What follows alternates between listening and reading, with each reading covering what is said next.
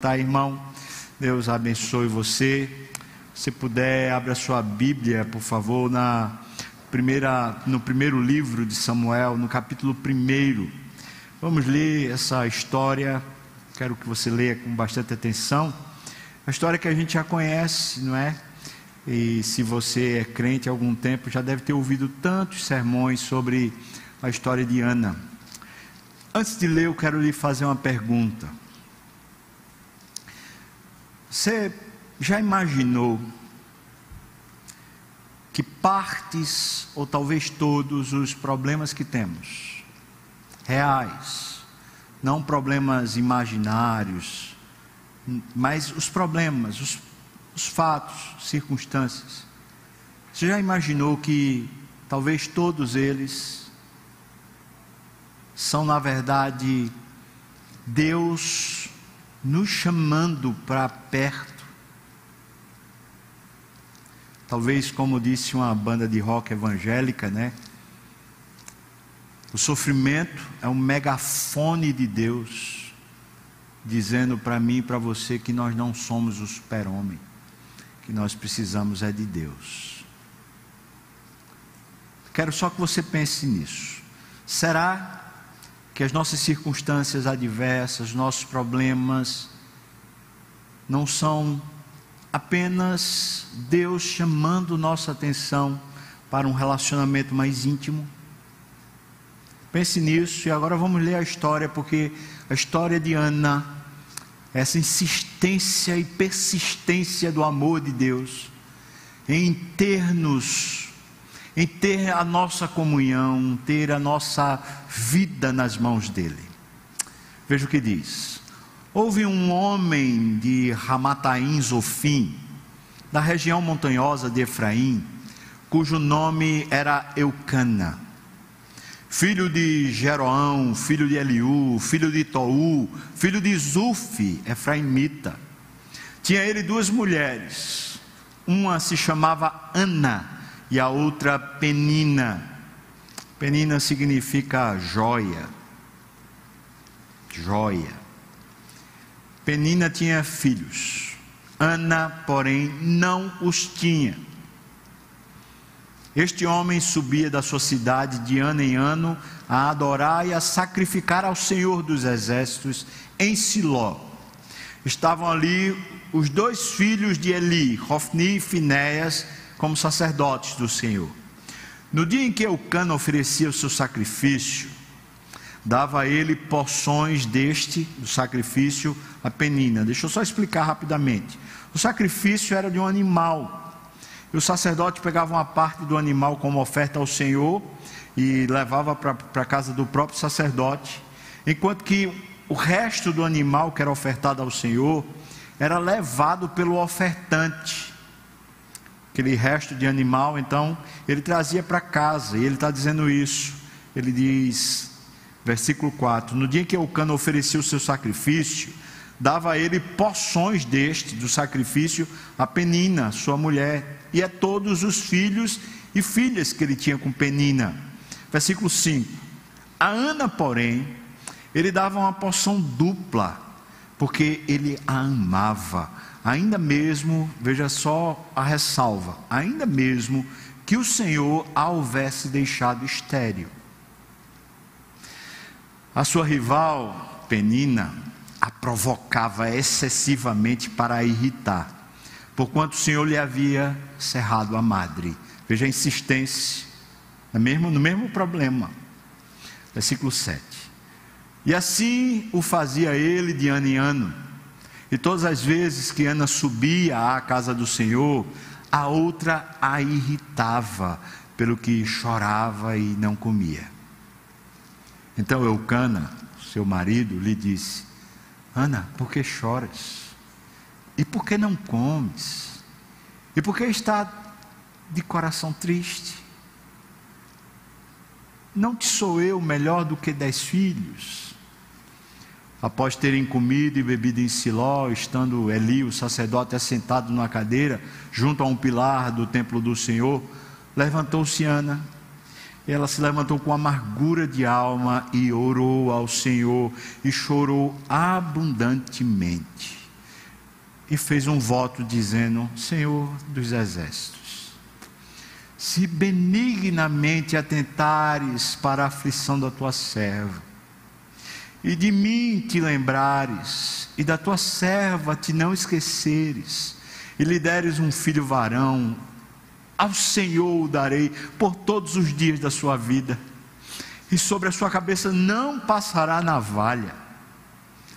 Demorando-se ela no orar perante o Senhor, passou Eli a observar-lhe o movimento nos lábios, porquanto Ana só orava no coração seus lábios se moviam, porém não se lhe ouvia voz nenhuma. Por isso, Eli, o sacerdote, o sumo sacerdote, a teve por embriagada e lhe disse: Até quando estarás tu embriagada? Aparta de ti esse vinho. Porém, Ana respondeu: Não, senhor meu. Eu sou mulher atribulada de espírito. Eu não bebi vinho nem bebida forte, porém, eu venho derramando a minha alma perante o Senhor.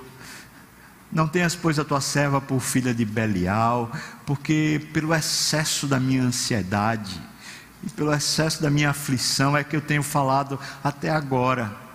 Então lhe respondeu Eli: Vai-te em paz, e o Deus de Israel te conceda a petição que lhe fizeste.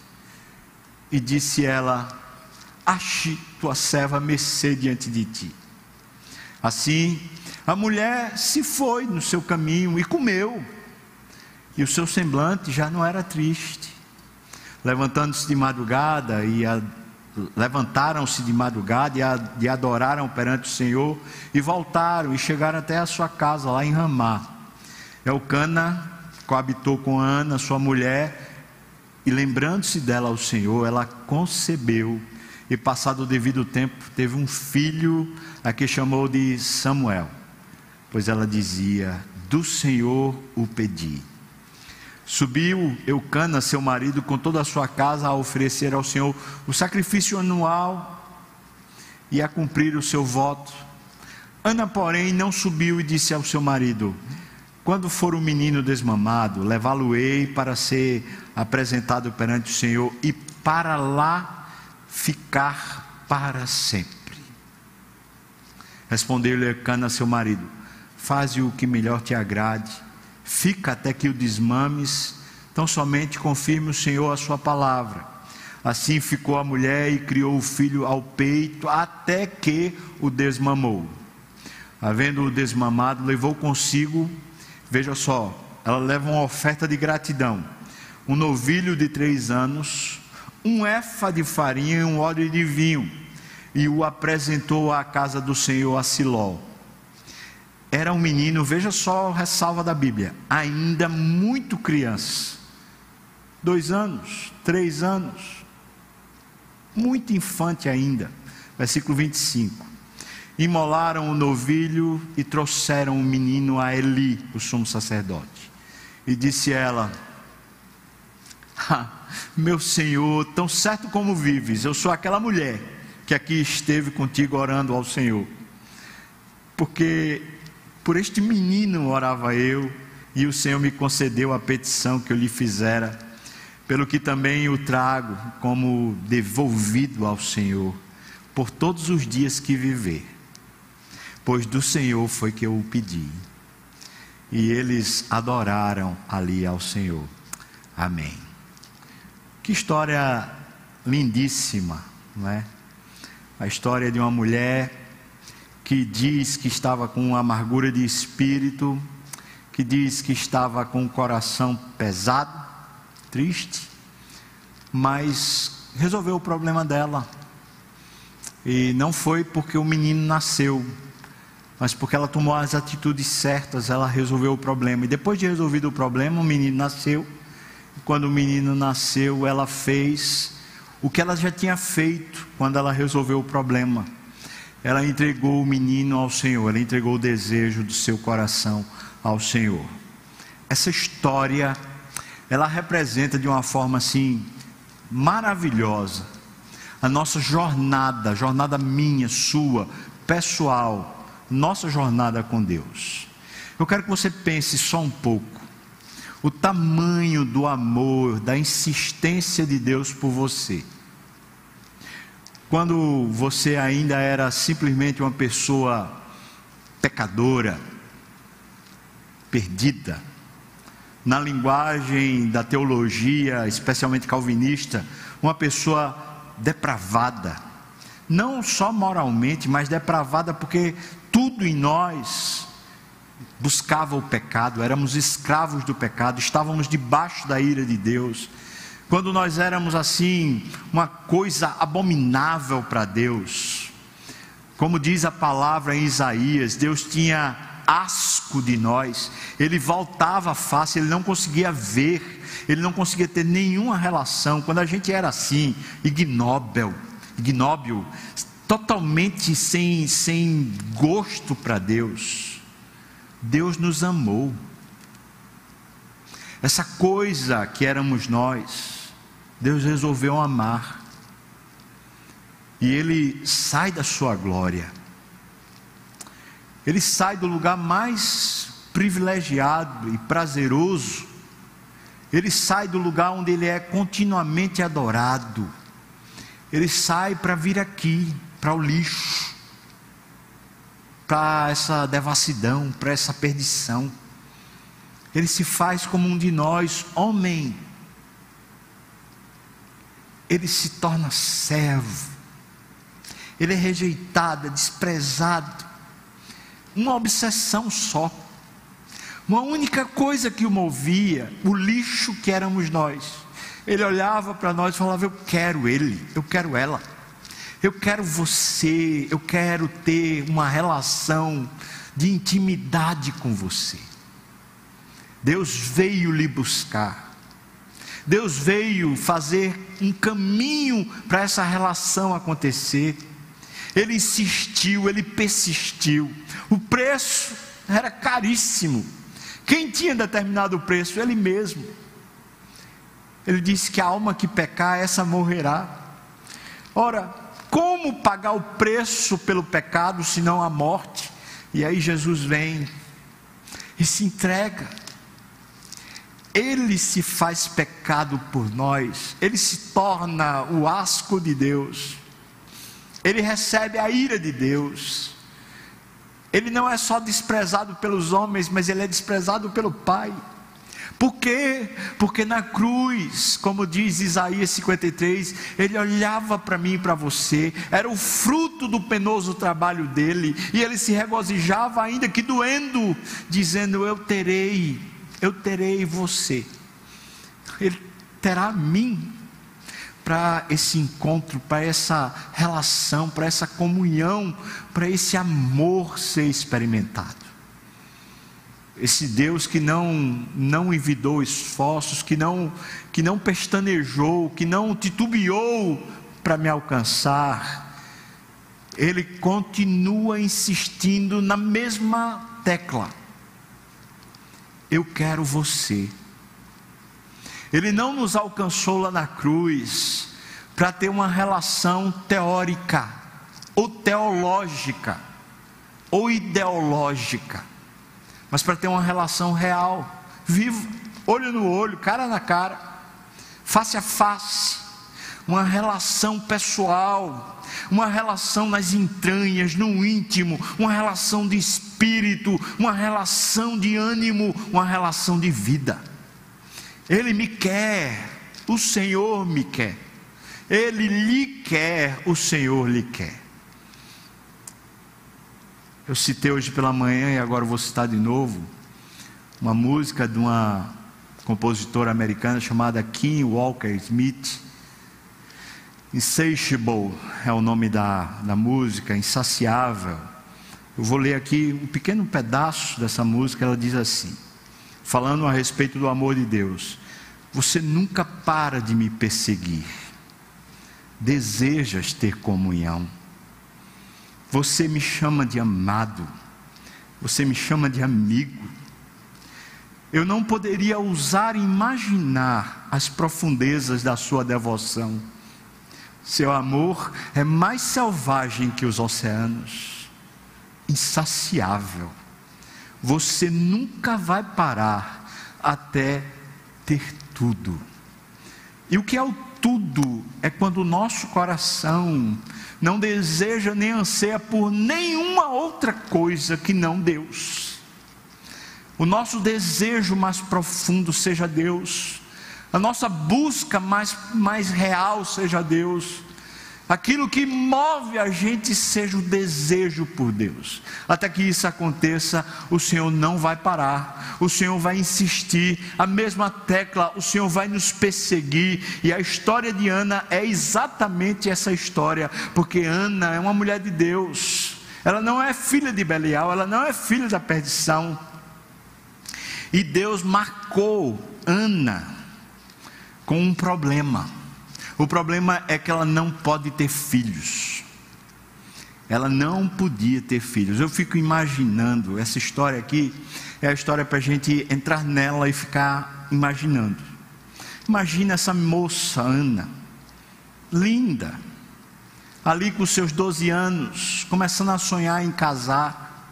Talvez aos 13 ou 14 anos, como era o costume daquela época, casou Agora ela vai ter a vida que ela queria. O marido que foi acertado com o seu pai, o pai de Ana, foi Eucana.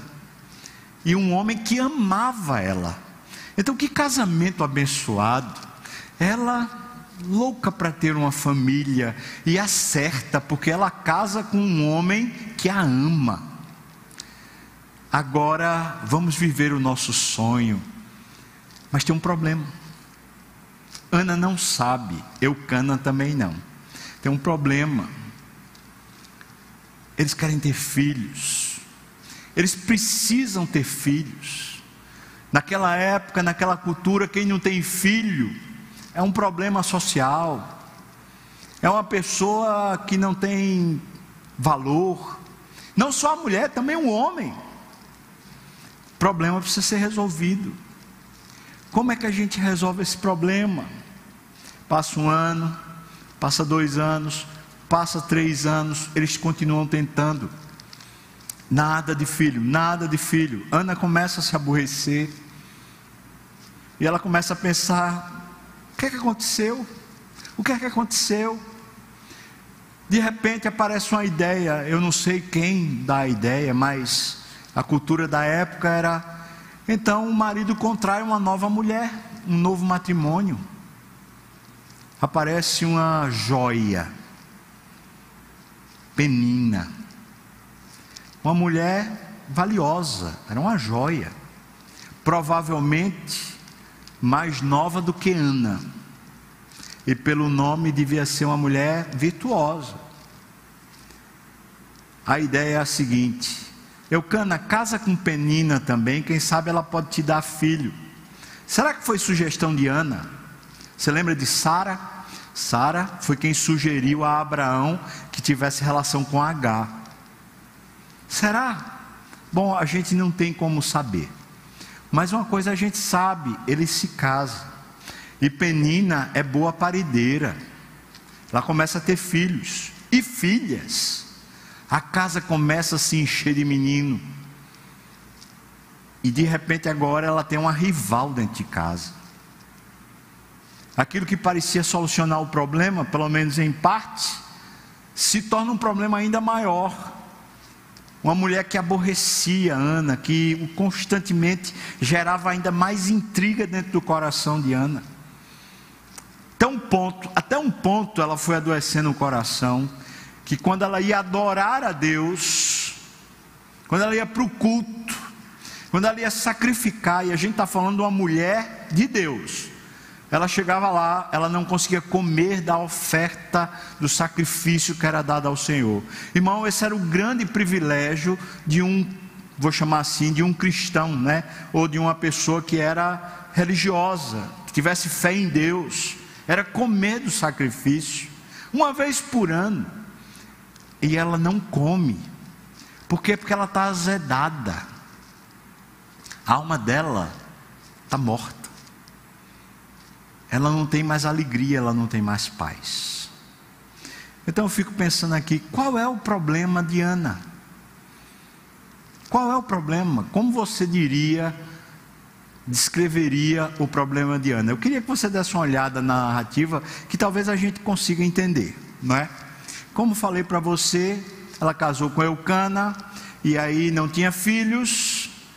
Eucana casa-se com Penina e provavelmente Penina era uma mulher mais nova. Será que isso era um problema para Ana?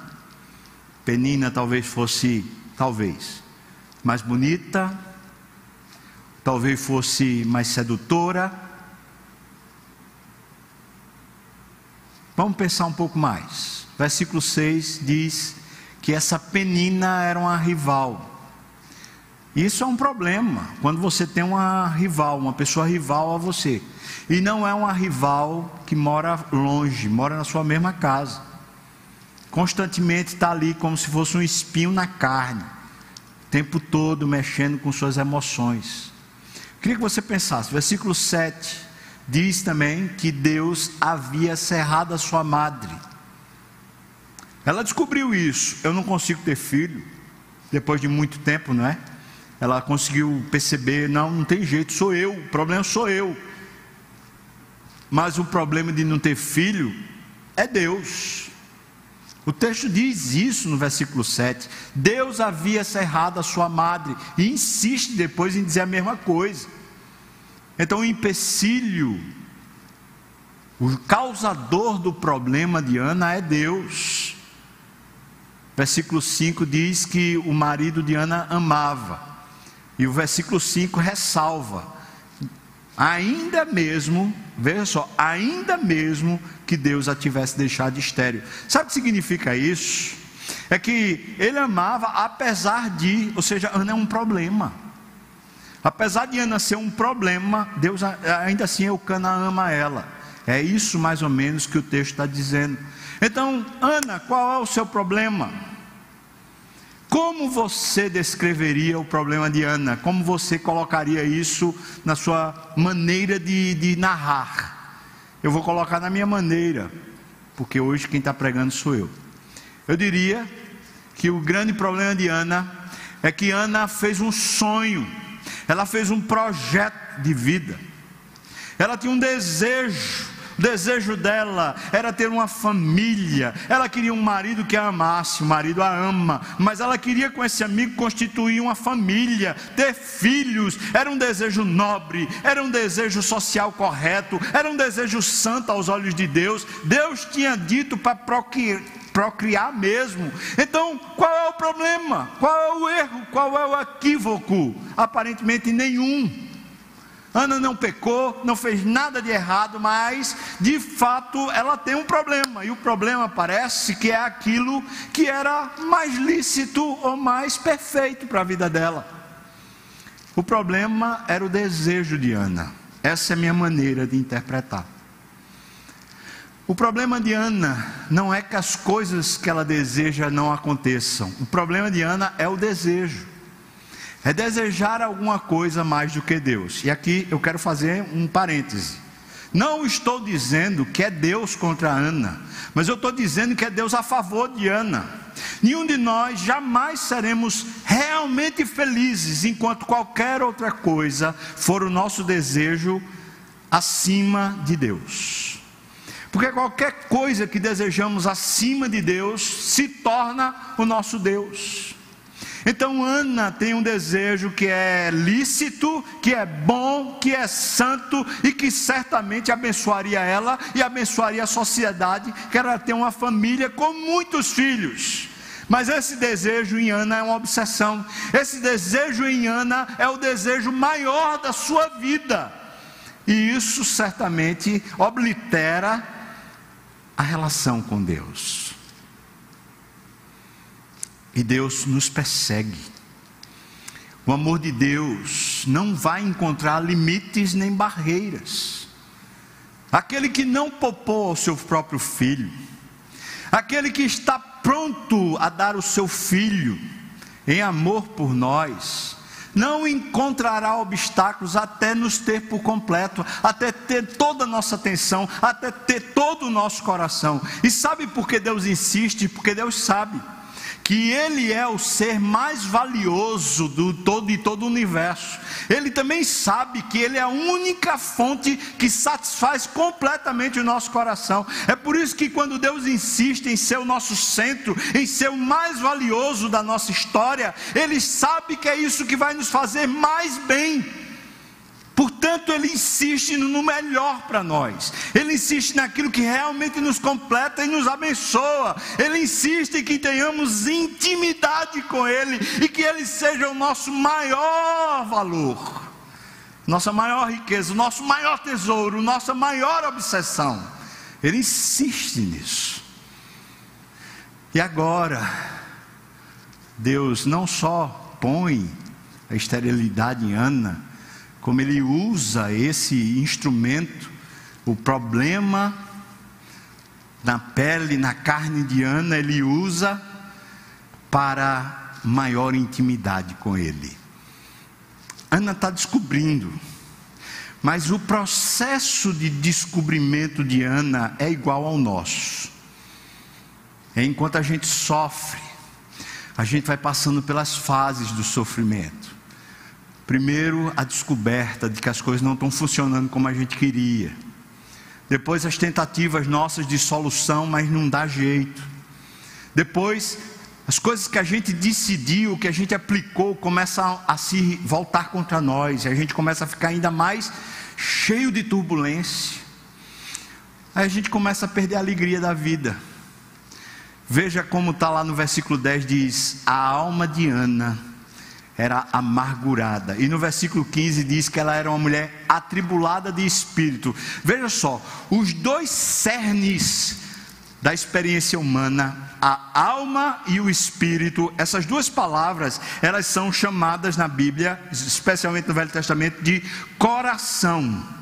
O coração é o centro da vida. Está lá escrito em Provérbios que é do coração que procedem os caminhos da vida. E ela está dizendo, ela está dizendo que a alma dela é amargurada. E ela está dizendo que o espírito dela é atribulado. Ou seja, o centro da vida dessa mulher está perturbado. Está perturbado. Por quê? Porque ela sonhou. E o sonho se tornou Deus para ela.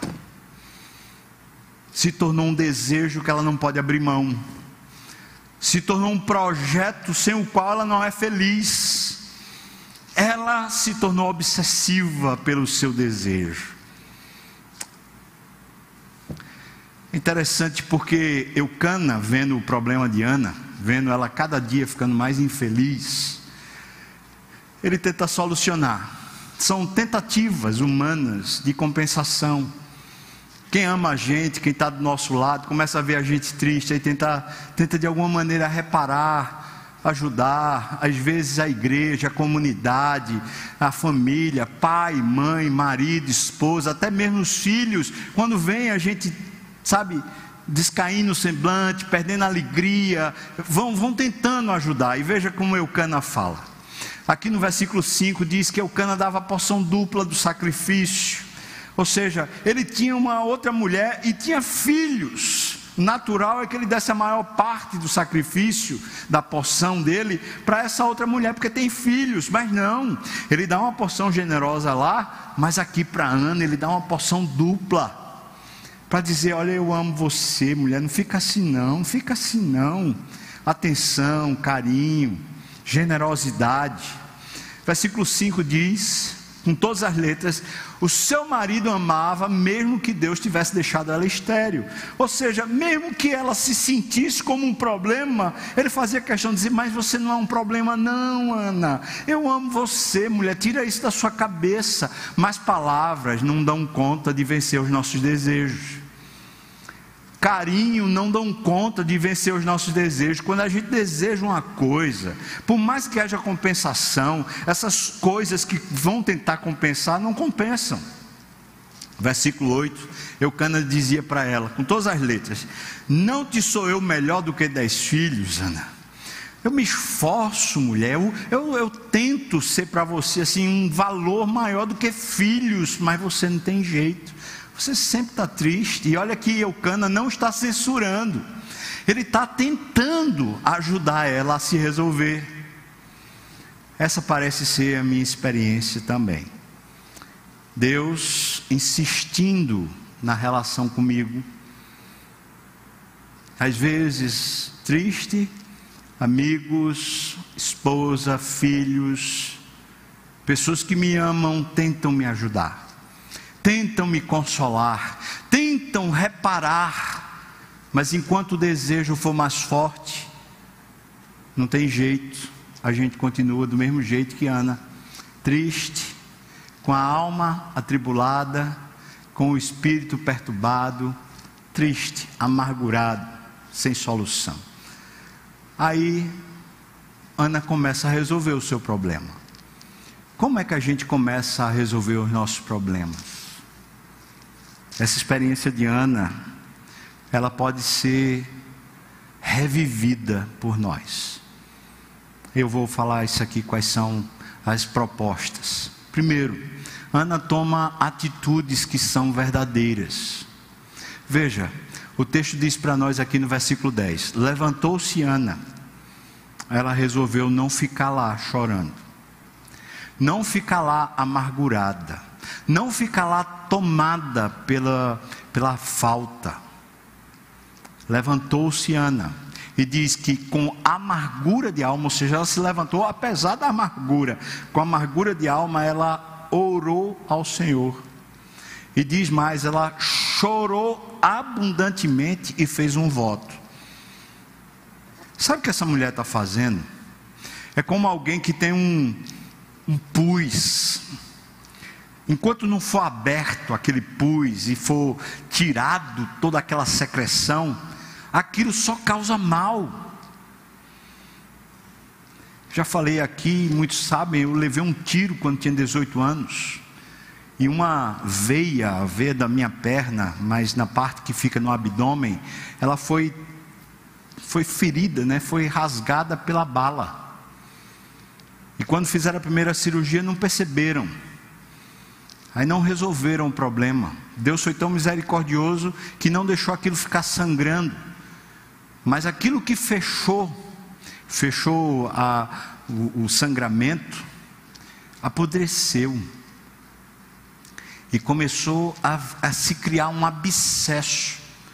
E esse abscesso colou na parte de trás da, da minha, das minhas costas aqui. E durante ali um período de uma semana, talvez um pouco mais, eu não lembro bem, aquilo só fez crescer. Pus, um abscesso, foi crescendo, crescendo, crescendo, crescendo. Eu fazia exame e o meu sangue estava ficando cada vez pior, cada vez pior, e eu estava perdendo a alegria de viver, perdendo a energia, perdendo a força. Até que finalmente um dos médicos sem saber exatamente que quadro era esse, mas dizia: Você está com uma infecção gravíssima, porque seu sangue está denunciando. O médico disse: Olha, se a gente não abrir você para ver o que é que tem aí, a gente está falando lá que eu tinha 18 anos, então fala, veja quanto tempo atrás, né? Sei lá quanto tempo atrás. O médico disse: Se a gente não abrir, você morre. É certeza que você morre foi dada autorização para ele abrir. Quando ele abriu, tira as tripas, tira tudo e acha. Acha aquele saco de pus que está colado nas minhas costas. O que o médico me falou foram dois litros de pus que foram tirados daquele saco. Isso contaminava todo o meu corpo. E enquanto não foi tirado, e enquanto o problema da minha veia não foi resolvido, meu corpo não tinha como ter saúde. Ana está tomando atitudes verdadeiras. Ela diz: Eu vou reagir. Como eu vou reagir? Eu vou orar. Eu vou falar para Deus qual é o meu problema, meus desejos, minhas coisas que não se resolvem.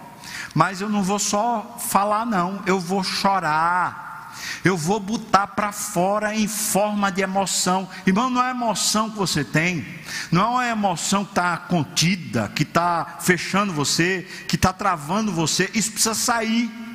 Às vezes sai quando você finalmente grita, quando você finalmente esbraveja, quando finalmente você faz alguma coisa para fora. Às vezes sai em forma de choro. Ana está chorando e precisa ser tirado. Atitudes verdadeiras.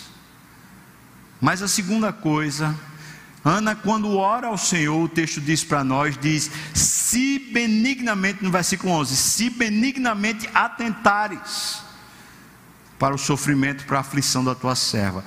Eu queria que você pensasse nisso. Sabe como ela está dizendo? Ela está dizendo o seguinte: eu tenho um, um problema de aflição, Deus. E esse problema de aflição, eu sei, é um problema meu. O Senhor não está contra mim, eu sei que o Senhor não está contra mim, eu tenho certeza disso, mas eu preciso que o Senhor veja com bons olhos agora esse meu problema, porque eu sei que até aqui, até essa oração, esse desejo era maior do que o Senhor. Era um desejo que era obsessão. Eu sei disso, agora eu sei. Mas agora, nesse momento, olha com bons olhos para minha aflição, não para o meu desejo, mas para minha aflição Olha com bons olhos, ele fala benignamente. Ela está mudando a forma de pensar, bons pensamentos. E ela diz ainda para Deus: Se de mim te lembrares e da tua serva não te esqueceres. O que é que ela está dizendo? Deus, eu quero de novo ser esse centro onde o Senhor me persegue, onde o Senhor vem ao meu encontro. Eu quero, eu quero. Talvez eu andei longe do Senhor, nem a oferta, nem o sacrifício eu comia.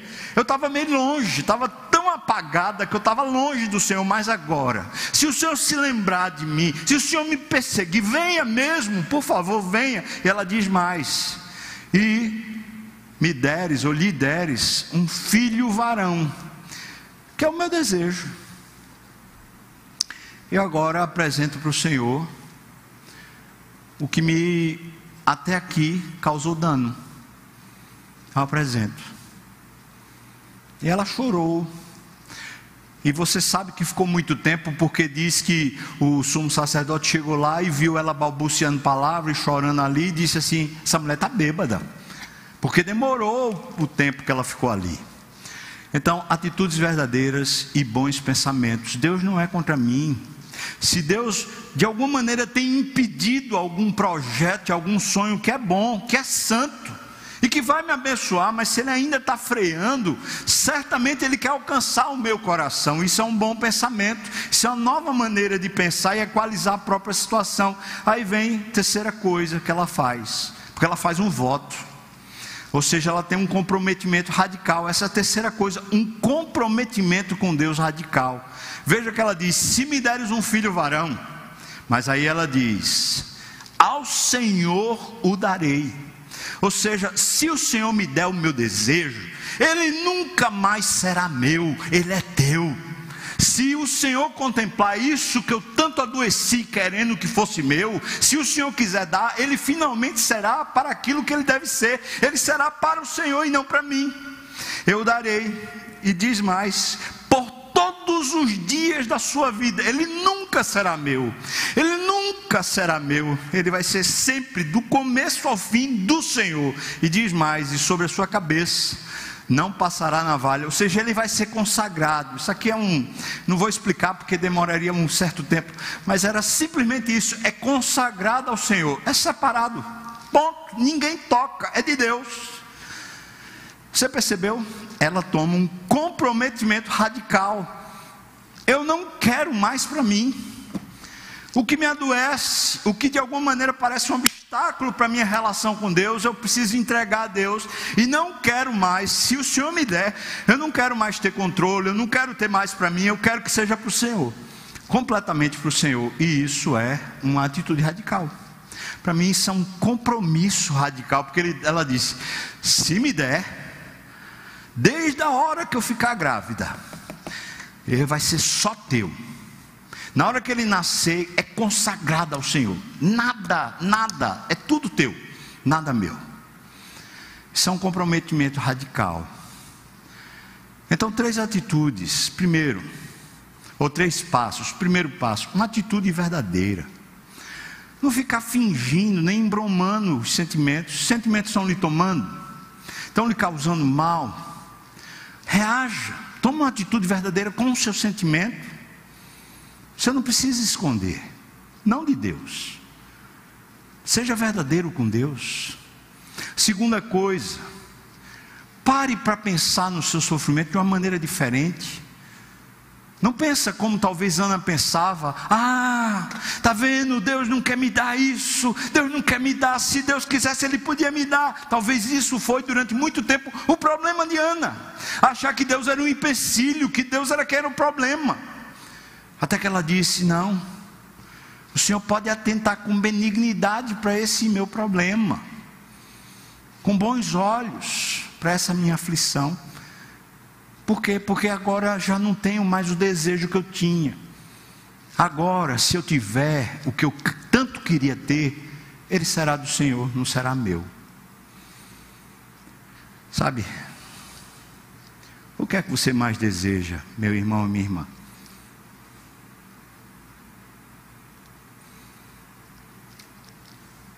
É tão difícil a gente responder isso. Porque normalmente o que a gente mais deseja, a gente não fala. A gente só sente, a gente só adoece. Mas eu poderia dar alguns sinais aqui para você pensar. Os sinais que estão no texto. Você tem andado deprimido? Alma seca? Sem vontade de estar com Deus? Talvez com uma crise, uma crise relacional com alguém, ou talvez uma crise relacional com a própria igreja, você diz assim: ah, não, não tenho vontade, não gosto. São sinais, a mulher não conseguia mais nem comer o sacrifício, são sintomas, irmãos, de que tem alguma coisa que Deus está tratando em você, Deus está dizendo: olha, eu não, me, não meço sacrifícios para ter você. Eu sou radical, eu quero ter você por completo, e Ele vai insistir, Ele vai até o fim, no amor dele por nós, Ele vai até o fim, para que tenhamos plena comunhão com Ele. Quando Ana começa a resolver Está lá, ela está resolvendo. Foi para lá, foi para o altar, começou a chamar Deus, falar com Deus, chorar, botar para fora e dizer: É teu, Senhor, é teu, Senhor. Imagina essa mulher chorando lá, sem falar nada, mas dizendo tudo. Aí ela é mal interpretada. Vem um teste, um teste para o coração de Ana. Um teste, e é Deus testando. Chega o sumo sacerdote eu queria que você pensasse nisso da seguinte perspectiva: aquela pessoa que deveria apoiá-la, deveria entender o que ela está passando. O sumo sacerdote, o pastor, Será que o pastor não entende a aflição da ovelha? Será que não entende o aperreio que ela está passando? Será que não entende a profundidade do problema que ela passa? A mulher está chorando e essa autoridade espiritual, esse pastor espiritual, chega para ela e diz: Você está bêbada. Ah, pelo amor de Deus, que insensibilidade, que crueldade, que negligência, que irresponsabilidade. Fazer um juízo de valor desse Veja as palavras fortes que Ana chega a dizer: Eu não sou filha de Belial. Você sabe que um filho de Belial? Um filho de Belial era alguém que era totalmente ignóbil. Era alguém que teria essa capacidade de bêbado, bêbado, chegar-se até o templo, chegar-se até a presença de Deus, bêbado. Isso era uma blasfêmia. E ela diz: não, não me tenha por filha de Belial, é, não é isso. Eu queria que você olhasse sobre esse prisma. É um teste. E o teste é um teste onde está o coração de Ana. O coração de Ana já está em Deus ou ainda está nos seus desejos? Eli a teve, versículo 14, 13, 14, a teve por embriagada e lhe disse: Até quando estarás tu embriagada? Aparta de ti esse vinho ainda trouxe uma repreensão. Não só foi insensível, trouxe um julgamento a respeito dela, como ainda reprimiu ela, ou repreendeu ela. Aparta de você esse vinho, mulher. Oxe, o que, é que você está fazendo? Bêbada. Mas Ana tem um coração correto, sabe por quê? Porque ela está entregando de verdade a Deus. E os testes vêm para saber se a gente está entregando mesmo. Testes à semelhança desse, mexendo com a nossa reputação, mau juízo, mau entendimento dos outros. Ela tem a primeira resposta, é uma resposta super humilde. Ela diz assim: Não, Senhor meu. Ela se coloca como ovelha desse, desse pastor. O cara está sendo insensível, até cruel. A mulher está chorando. Ele repreende, faz juízo de valor errado. E ela tem uma resposta super humilde, porque o coração dela está sendo tratado. Ela diz: Não, meu Senhor, não, Senhor meu. Ela se coloca como ovelha. Ela depois tem uma resposta que mostra a transparência dela, ou seja, ela não tem mais nada para esconder. Mais nada, ela diz: Eu sou mulher atribulada de espírito. Imagina ela dizendo isso para o sacerdote. Eu sou uma mulher que estou aqui cheia de nó na minha, na minha cabeça, no meu coração. E ela diz mais: o excesso da minha ansiedade e da minha aflição. Sabe o que ela está dizendo? Eu sou uma mulher muito ansiosa, muito ansiosa, estou cheia de aflição na minha cabeça, não consigo nem dormir, eu estou uma agonia só.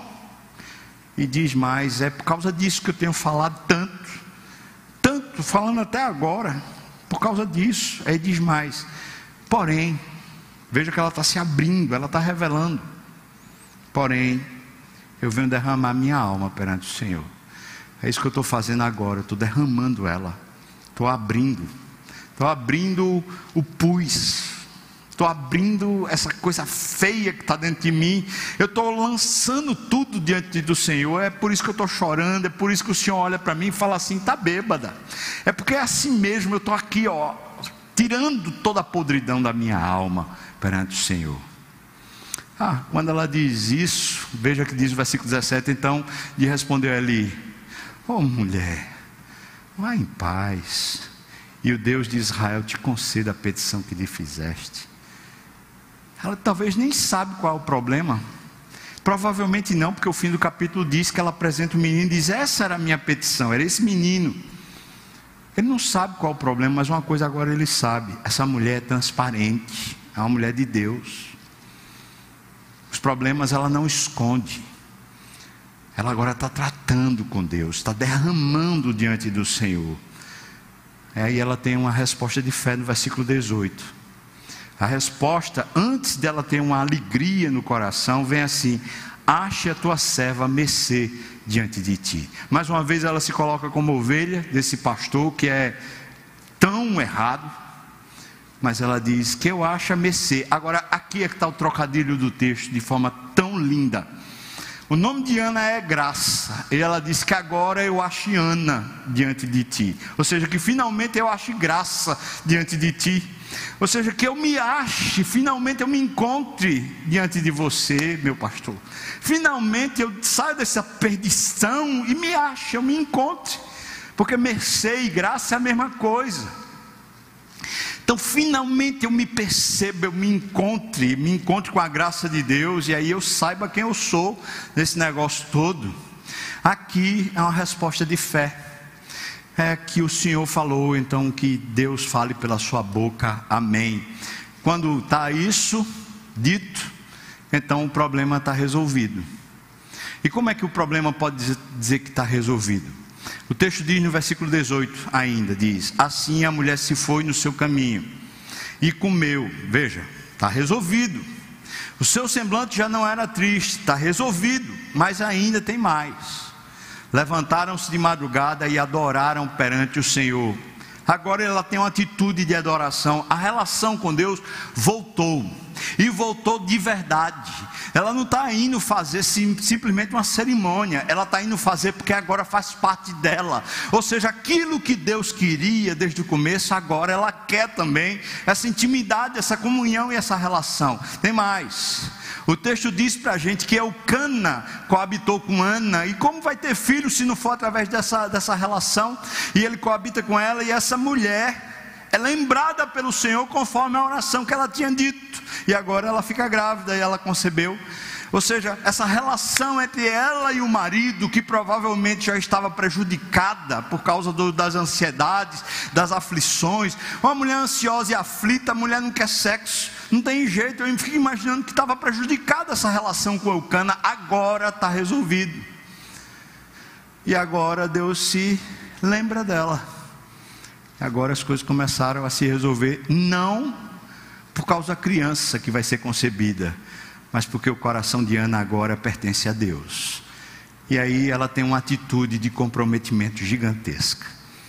Ela não tinha tido um comprometimento radical quando disse: Olha, desde o primeiro dia, ele vai ser teu. E eu vou consagrar assim que ele nascer, nem um, nem um fio do cabelo dele vai ser raspado. Pois bem, Veja aí, por favor, os versículos 24 a 28 desse primeiro capítulo. Dê uma olhada, por favor. Veja como ele diz: Havendo-o desmamado, levou consigo, e levou com um novilho de três anos, uma oferta de gratidão, um éfa de farinha e um óleo de vinho, e apresentou o menino à casa do Senhor a Siló. E diz mais: era um menino ainda muito criança ou seja, ela não ficou apegada, irmãos, não mesmo. Mas eu fico imaginando que ela tinha tudo para ficar apegada, mas aquela oração e aquele comprometimento, na hora que ela extravasou e ela deixou de ter obsessão pelo desejo, e ela colocou Deus de novo como sendo a sua verdadeira obsessão, então ela não está abrindo mão para perder, ela está abrindo mão para ganhar. Ela vai lá, menina era muito criança, versículo 25. Ela e o marido imolaram o novilho e trouxeram o menino a Eli, o sumo sacerdote. Disse ela: Ah, meu senhor, tão certo como vives, eu sou aquela mulher que esteve aqui contigo, orando ao Senhor. Você lembra? Aquela embriagada, aquela mulher lá que ficava estranha, não falava nada, só ficava chorando. Aquela mulher lá, sou eu Aí ele diz mais, versículo 27. Era por este menino aqui que eu orava. O Senhor me concedeu a petição que eu lhe fizera, pelo que também eu faço o que eu disse. Eu cumpro o voto que eu fiz ao Senhor. Deus é mais importante para mim, pelo que também eu trago. Eu trago como um devolvido ao Senhor por todos os dias que ele viver pois do Senhor foi que eu pedi. Resolveu. Resolveu. Ana teve outros filhos depois. Mas eu duvido que algum filho de Ana se tornou propriedade dela. Porque antes de qualquer filho, Ana teve que resolver esse problema do desejo. E se comprometer que Deus era o único desejo. E o texto conclui capítulo 1 dizendo: E eles adoraram ali ao Senhor. Tudo se resume a isso, irmão, minha irmã. Adorar o Senhor. Cristo não morreu para a gente saber uma série de informações. Cristo morreu para ser nosso amigo para ser o nosso desejo, para encher o nosso coração. E Ele não vai parar com essa busca por você, enquanto Ele não alcançar isso. Lembra do que eu perguntei no começo? Será que os nossos problemas são simplesmente uma maneira de Deus chamar nossa atenção para nos entregarmos a Ele?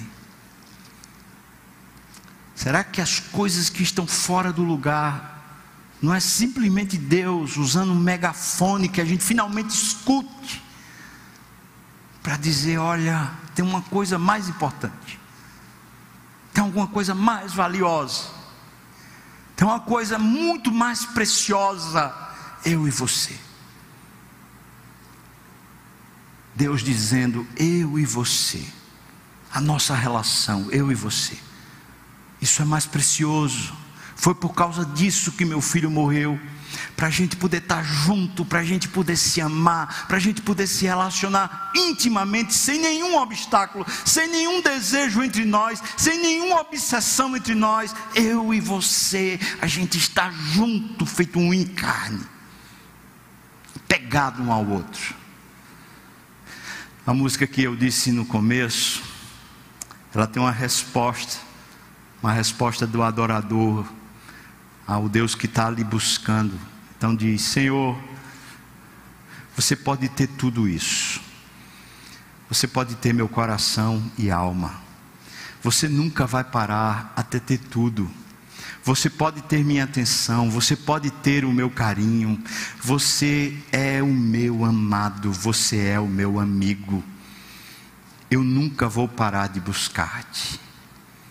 Desejo por comunhão porque você é o meu amado, você é o meu amigo mais próximo. Jesus, eu me rendo.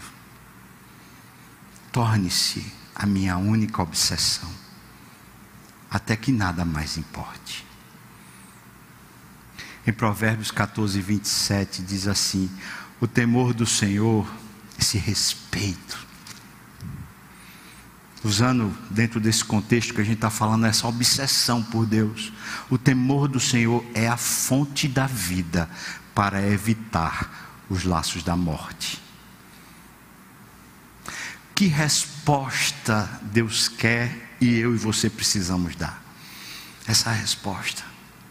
Eu me rendo, Senhor, é tudo para ti.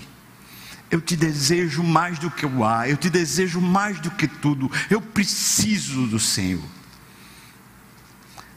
concluir, vou dizer o que aconteceu essa semana. Eu estou numa fase final de um trabalho de dissertação. O ano passado eu tinha que ter entregue esse trabalho de dissertação, mas o ano passado começou a pandemia. Eu escrevi lá para a instituição dizendo: vocês me dão mais um período. Eles disseram: tem mais um ano. Então, até junho eu tenho que entregar esse trabalho. E durante esse período de pandemia, óbvio, eu não mexi nesse trabalho porque eu não tinha tempo. Não tinha tempo, não tive tempo. Amigos meus me ajudaram a fazer uma coisa ou outra que precisava ser feita no trabalho. Mas agora, essas últimas semanas, eu tenho me dedicado a tentar resolver isso. E essa semana, num momento que eu estava caminhando e orando, eu ouvi de novo essa música. E ela chamou minha atenção. Falei, meu Deus, essa tem sido a minha jornada. O Senhor insistindo em que eu seja só seu. E eu continuamente tentando resolver os meus problemas. Quando eu cheguei da caminhada, me sentei lá num, numa varanda, com os pés assim para fora, e chorei muito. Chorei de soluçar. E disse: Me perdoe, Senhor. Não tem nada mais valioso do que o Senhor. Nada mais. Nenhuma responsabilidade, nenhum diploma, nenhuma família, nenhuma igreja, nada que seja mais valioso que o Senhor. Me perdoe, Deus, quando troca as coisas de lugar. Eu amo é o Senhor, e é o Senhor que eu quero. Como é que está você, irmão? Deus está usando o megafone com você? Está deixando as coisas ficarem fora do lugar para ver se chama a sua atenção? Deus só tem um desejo, a seu respeito, só um desejo. Ele quer você, nada menos, também nada mais. Ele quer só você. Deus ama você absurdamente. É um amor insaciável. O amor insaciável que Deus tem por mim. Vamos orar, chamar o louvor para vir para cá. Você pode ficar de pé. Obrigado, Senhor, pela tua palavra e obrigado pelo encontro que o Senhor tem conosco. essa coisa linda do Senhor insistir e vir e nos alcançar. Louvado seja o teu nome, Senhor. Ó oh, Pai, nos ajude a abrir os olhos, nos ajude, Senhor Deus, a ter essa coisa maravilhosa dessa intimidade contigo, Pai. Ó oh, Pai, nos livre dos nossos pecados, das, das nossas próprias inquietudes. Talvez hoje, Senhor, ou amanhã, ou nessa semana, quem sabe hoje, a gente pode, Senhor Deus, colocar para fora o nosso, o nosso pus, a secreção, as coisas que estão apodrecendo o nosso coração, como fez Ana. Queremos é o Senhor, Pai, queremos dar ao Senhor tudo o que tivermos, que seja para Ti, Senhor, como te amamos. Nós oramos assim, ó Deus, no nome de Jesus e que a graça do nosso Senhor e Salvador Jesus Cristo, que o amor de Deus, o nosso maravilhoso, tão maravilhoso Pai, que o consolo, que o poder, que o avivamento do Espírito venha sobre nós, nós, os amigos de Deus, nós, a família de Deus, nós, a noiva de Cristo, venha sobre nós, aqui e agora, todos os dias, até quando o Senhor voltar e nos tomar de volta para si. Aleluia, amém. Deus abençoe você muito. Tem uma semana cheia. Vá para o mundo trazer sal para o mundo, luz para o mundo, trazer Cristo para quem não conhece.